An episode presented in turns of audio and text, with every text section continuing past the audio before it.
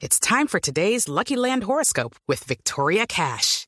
Life's gotten mundane, so shake up the daily routine and be adventurous with a trip to Lucky Land. You know what they say. Your chance to win starts with a spin. So go to LuckyLandSlots.com to play over 100 social casino-style games for free for your chance to redeem some serious prizes. Get lucky today at LuckyLandSlots.com. Available to players in the U.S., excluding Washington and Michigan. No purchase necessary. VGW Group. Void where prohibited by law. 18 plus. Terms and conditions apply. El Caquetá, lo que está sucediendo en el Magdalena Medio y en otras zonas del país, nos indica de que hoy es más necesario que nunca buscar una verdadera oferta de paz para Colombia.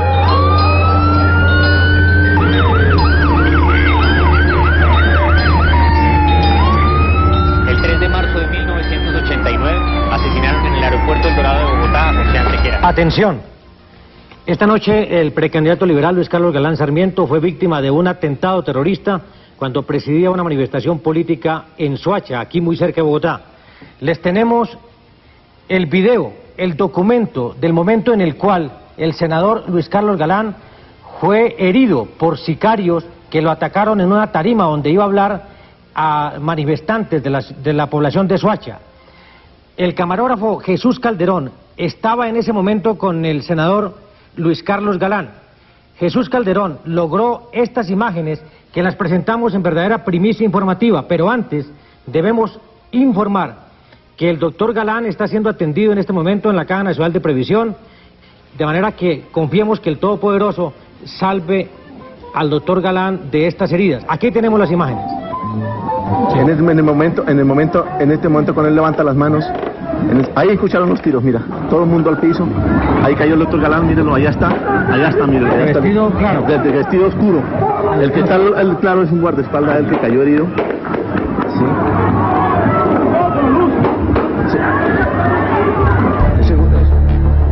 A las 6 y 6 minutos de la mañana del 27 de noviembre de 1989, la historia de la aviación en Colombia se dividió en dos. Ese lunes el Boeing 727 de Avianca con destino a la ciudad de Cali explotó cuando pasaba por la zona rural del municipio de Suacha, al sur de Bogotá. 29 de marzo. El abogado Héctor Giraldo Galvez, defensa de la familia Cano, en el caso del asesinato del director del espectador, Guillermo Cano Izaza, fue acribillado por dos sicarios motorizados que lo interceptaron en una calle en el norte de Bogotá. En el avión de Avianca participa el DAS porque en esa época Carlos trabajaba con otro en el 89. Nosotros tratamos de matar al presidente, eh, al candidato César Gaviria Trujillo varias veces. Inclusive lo íbamos a atacar en Pereira con el bus bomba que colocamos en el DAS. A las 7 y 15 minutos el camión bomba entró por esta calle. Tres hombres lo abandonaron y tres minutos después esto fue lo que quedó. empresa periodística que distorsiona la noticia, que le inyecta ese veneno morboso y dañino y que ataca a las personas. En realidad no quería ser duro en mis expresiones con el periódico El Espectador, pero ustedes han visto los ataques y las calumnias que ha estado lanzando últimamente contra nuestros programas.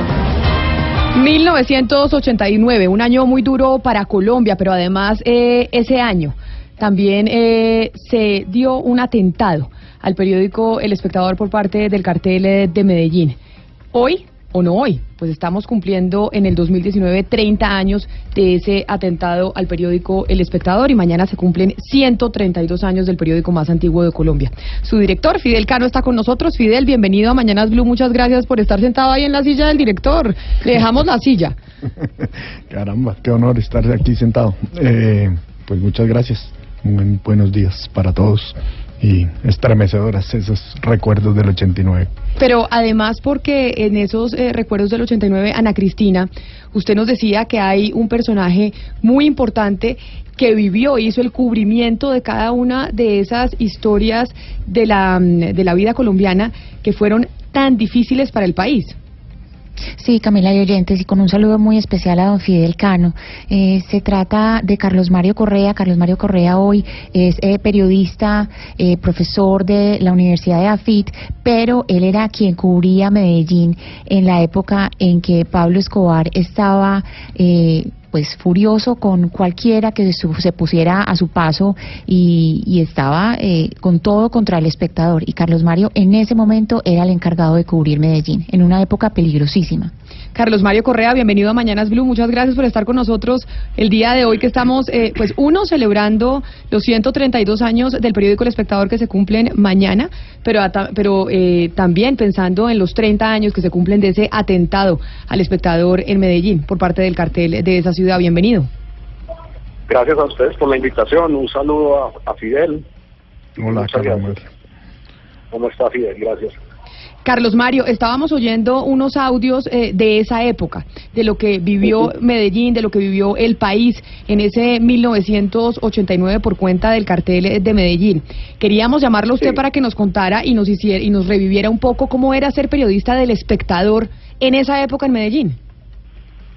Pues era ser periodista clandestino, escondido y hacer un periodismo cuerpo a cuerpo en la ciudad eh, sabiendo que por todos lados estaban los sicarios de Escobar, eh, pues alertándonos de, que nos fuéramos del espectador, que, que no nos hiciéramos matar por una causa que, que no era propia y donde las amenazas eran muy distintas a como son hoy en, en la época de Internet. En aquel momento mm, Internet era algo de ciencia ficción y las amenazas eran puerta a puerta, revólver en mano, le atravesaban a uno una moto, eh, Popeye coordinaba esos sicarios, todos, todos tocaban las puertas o nos dejaban sufragios en las casas, eh, nos dejaban volantes, coronas de muertos, o nos llamaban después de las 12 de la noche, no nos hablaban, o nos ponían thriller de Michael Jackson para asustarnos, eh, y a todos, en todas las casas, de manera pues continua, sistemática.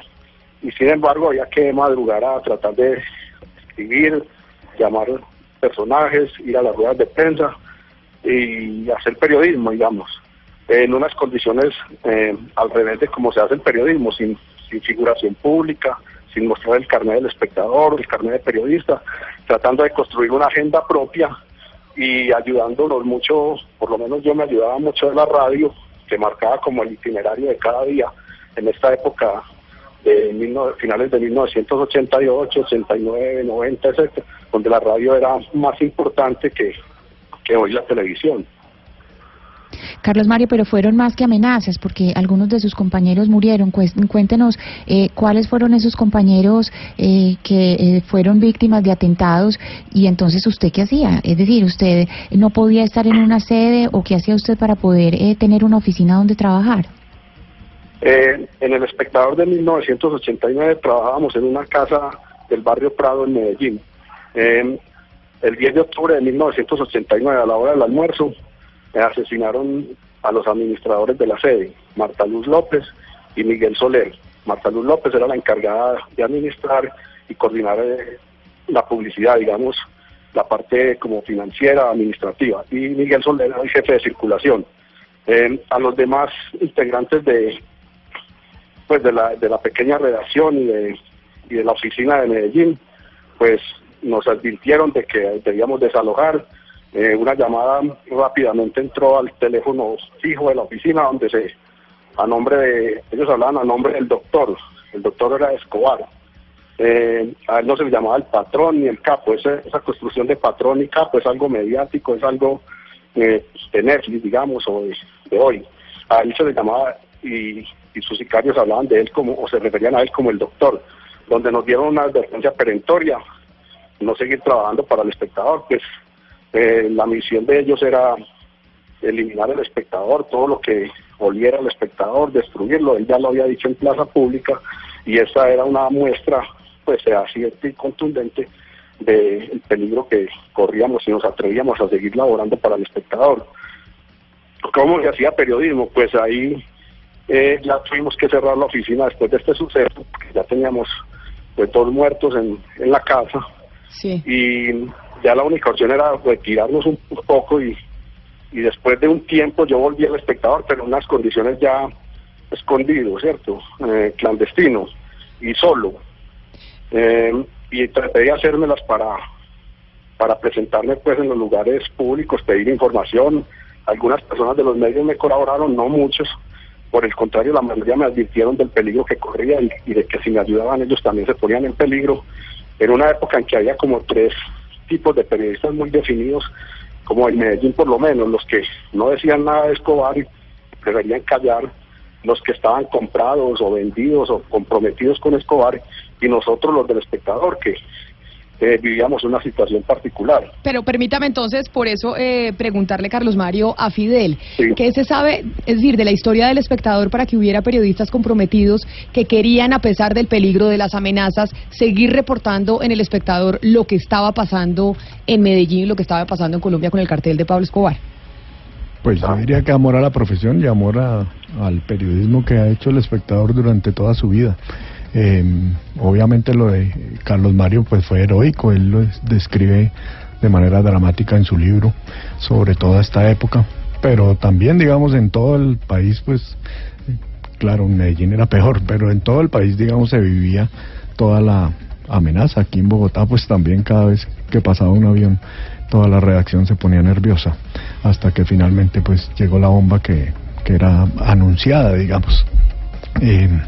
Pues obviamente que era muy difícil, pero el compromiso de todos los periodistas en aquel momento con pues con la búsqueda de la verdad y con saber que estaban haciendo lo que tenían que hacer por por la profesión y por el país y, y por el periódico que, que- en el que creían, digamos, en el periodismo que creían, eh, pues fue realmente heroico. Y por eso en ese momento se hizo eh, pues muy eh, famosa esa frase de seguimos adelante, que ustedes hoy la están utilizando nuevamente, que nuevamente quieren utilizar ese hoy con el hashtag por cuenta de las redes sociales. ¿Por qué decidieron revivir ese hashtag o esa, esa frase utilizando el hashtag de seguimos adelante en el espectador? Bueno, pues obviamente por la coincidencia con el 89 y la bomba y todo lo que pasó en ese año y que le pasó al espectador. Pero yo creo que es más un homenaje a Colombia, o sea, yo creo que la historia del espectador es un poco el reflejo de muchos colombianos y, de eso se trata nuestro especial editorial que, que circularemos en el impreso el martes, pero que empezaremos a mover desde mañana en nuestras plataformas digitales. Eh, pues es un poco ese homenaje, ¿no? En Colombia eh, está lleno de historias de gente que ha tenido obstáculos enfrente que han parecido insalvables en muchos momentos y que finalmente han seguido adelante como lo hizo el espectador aquel día de la bomba en que sus instalaciones estaban destruidas, no había mm, digamos mucha mucha esperanza en que pudiéramos seguir adelante eh, y de pronto pues los mismos periodistas, todos los empleados empezaron a barrer, a hacer un lugar donde hacer su periódico. Eh, don José Salgar en aquella época pues tomó la rienda de, dijo esa noticia tiene que llevarla al espectador mañana y, que, y se juntó con un grupo de periodistas y mientras en la rotativa lograron dejar que una de las unidades eh, estuviera funcionando pues y así salió ese periódico. Al día siguiente creo que eran 16 páginas en blanco y negro, eh, pero salió al periódico y se hizo ahí. Además porque a pesar digamos de la solidaridad otros periódicos ofrecieron sus rotativas. No teníamos que salir desde ahí desde nosotros mismos superar ese obstáculo nosotros mismos y salir adelante y poder salir al día siguiente ese periódico con ese titular de seguimos adelante creo que fue fue la salvación en ese momento para el espectador Carlos Mario decía que en ese momento, en el 89, las amenazas eran en serio, físicas. Sí se mataron periodistas y muy distinto a lo que vivimos hoy en día, que son las amenazas a través de, las redes sociales. Pero sin embargo, las redes sociales en cierta medida sí están amenazando a los periodistas. No digamos de muerte, pero amenazando su trabajo porque constantemente están minando la credibilidad del periodista, diciéndole que toma partido, diciéndole que es eh, un enmermelado, diciéndole que está pago, etcétera, etcétera, etcétera. ¿Cómo ha hecho el, eh, el espectador para hacerle frente a esta nueva era en donde los impresos pues a nivel mundial están en crisis y están en crisis por la parte digital, pero también por el desprestigio en el que se ha asumido la- a- un sector de la población a nivel mundial para querer dañar al periodista como tal?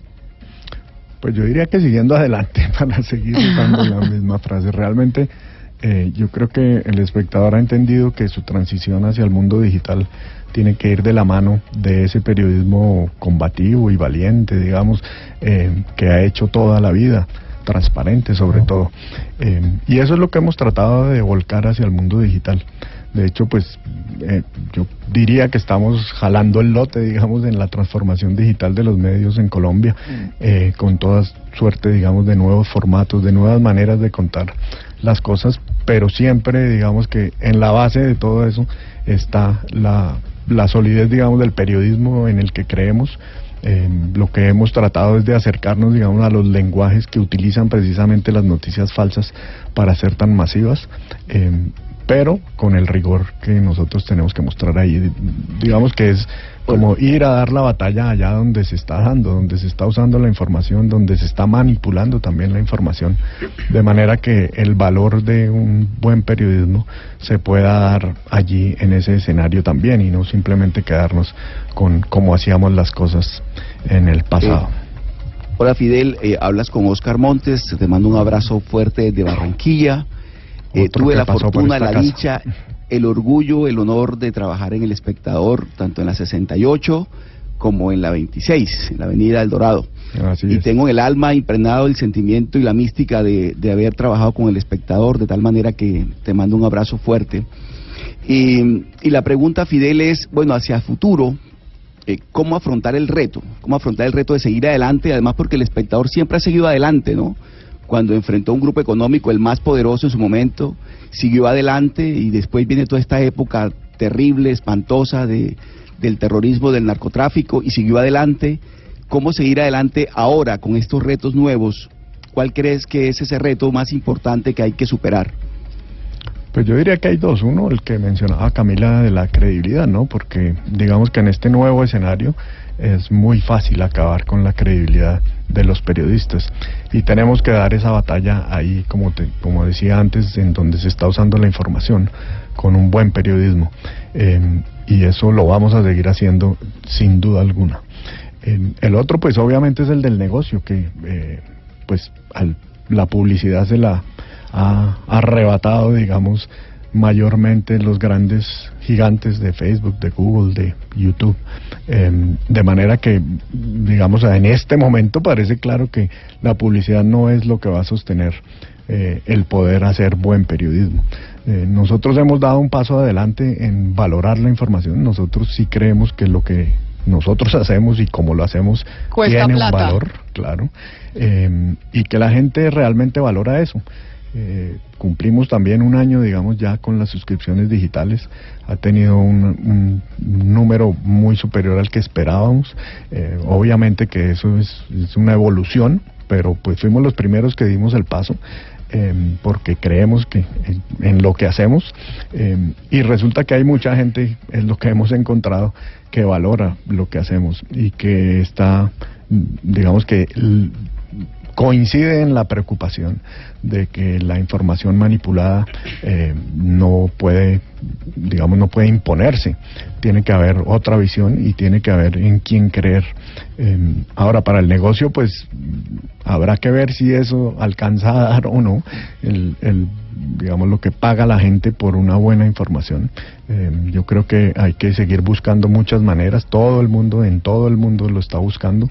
Em, y nosotros pues hemos dado los primeros pasos acá en Colombia con muy buena fortuna hasta ahora, pero eso es una evolución que, en la que tendremos que seguir insistiendo. Fidel, cuando uno ve los mapas de libertad de expresión y de libertad de prensa, sobre todo a nivel mundial, Colombia aparece con el color de la mitad, es decir, con un gris. Ni, ni hay libertad de prensa total, ni eso tampoco es una dictadura. Y cuando empieza uno a indagar, lo que, lo que ve en estos informes es que la, la libertad de prensa no es total por cuenta también de la presión directamente del poder, del establecimiento, de, de los poderosos. El espectador, digamos, que se ha caracterizado por ser eh, muy independiente y decir lo que quieren.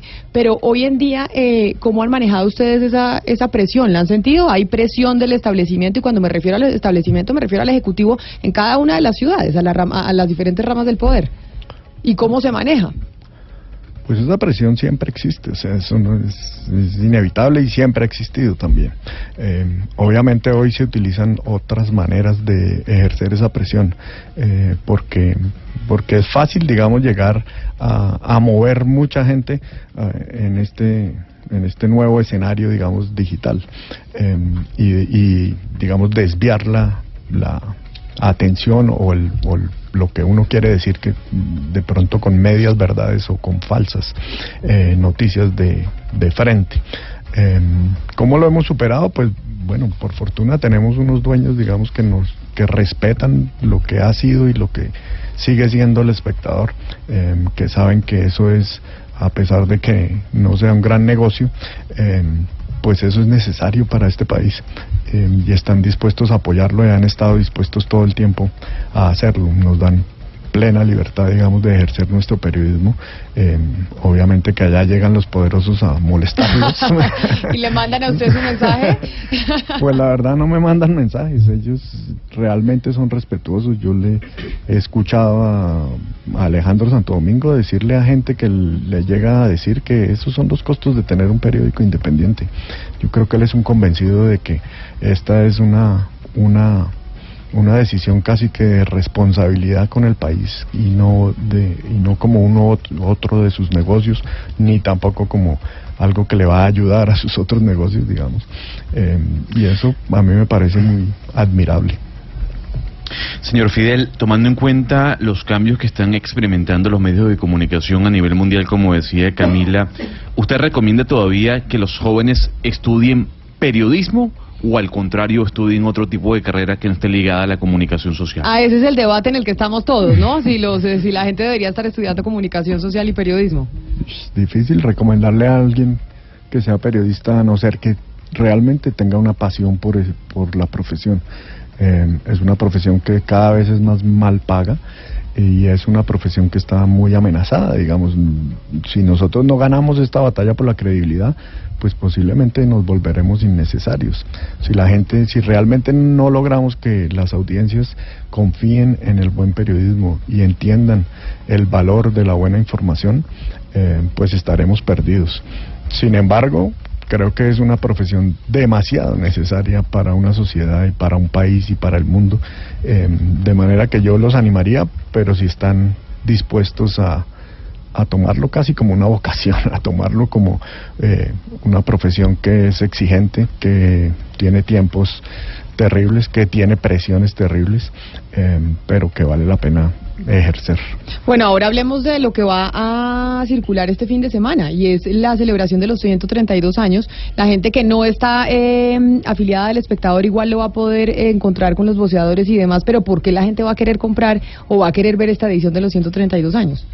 Pues yo, como te decía antes, yo creo que es una celebración de, de lo que somos los colombianos, que hemos que pasamos por tantos problemas, por tantos líos y que finalmente superamos los obstáculos y, seguimos adelante y miramos hacia el futuro, como lo ha hecho el espectador. El espectador eh, creo que es un ejemplo de lo que es la colombianidad. Y este especial tiene muchas historias, testimonios de gente que, que en algún momento de su vida ha creído que, que no vale la pena seguir o que, o que el obstáculo es demasiado grande para superarlo y que finalmente a base de esfuerzo, de trabajo, de algo de suerte algunos, pero eh, de muchas cosas que da la vida, logran superar esos, esos obstáculos y llegar hasta la cima o ser, ser importantes para este país. Pues Fidel Cano, director del Espectador, muchas gracias por venir a visitarnos. Tenían mil preguntas todos eh, mis compañeros, pero yo sé que usted tiene cosas eh, por hacer. Así que muchas gracias por venir aquí, lo felicitamos, felicitamos al Espectador. Estaremos pendientes eh, este fin de semana de esa edición especial que seguro está de no perderse. Bueno, muchas gracias a ustedes. Feliz mañana. 11 de la mañana, 26 minutos. Vamos a hacer una pausa y ya regresamos. Pero antes también tengo que despedir a Carlos Mario. Carlos Mario, no me voy a olvidar de usted. Carlos Mario Correa, profesor de comunicación social de la Universidad de EAFIT y que quien fue periodista del periódico El Espectador en ese año tan trágico, 1989. Gracias por habernos hecho esos relatos sobre lo que era ser periodista en ese entonces. Feliz mañana para usted también. Bueno, muchas gracias por la invitación. 132 años cumple el periódico El Espectador y este fin de semana tiene una edición especial que no se pueden perder. 11.26.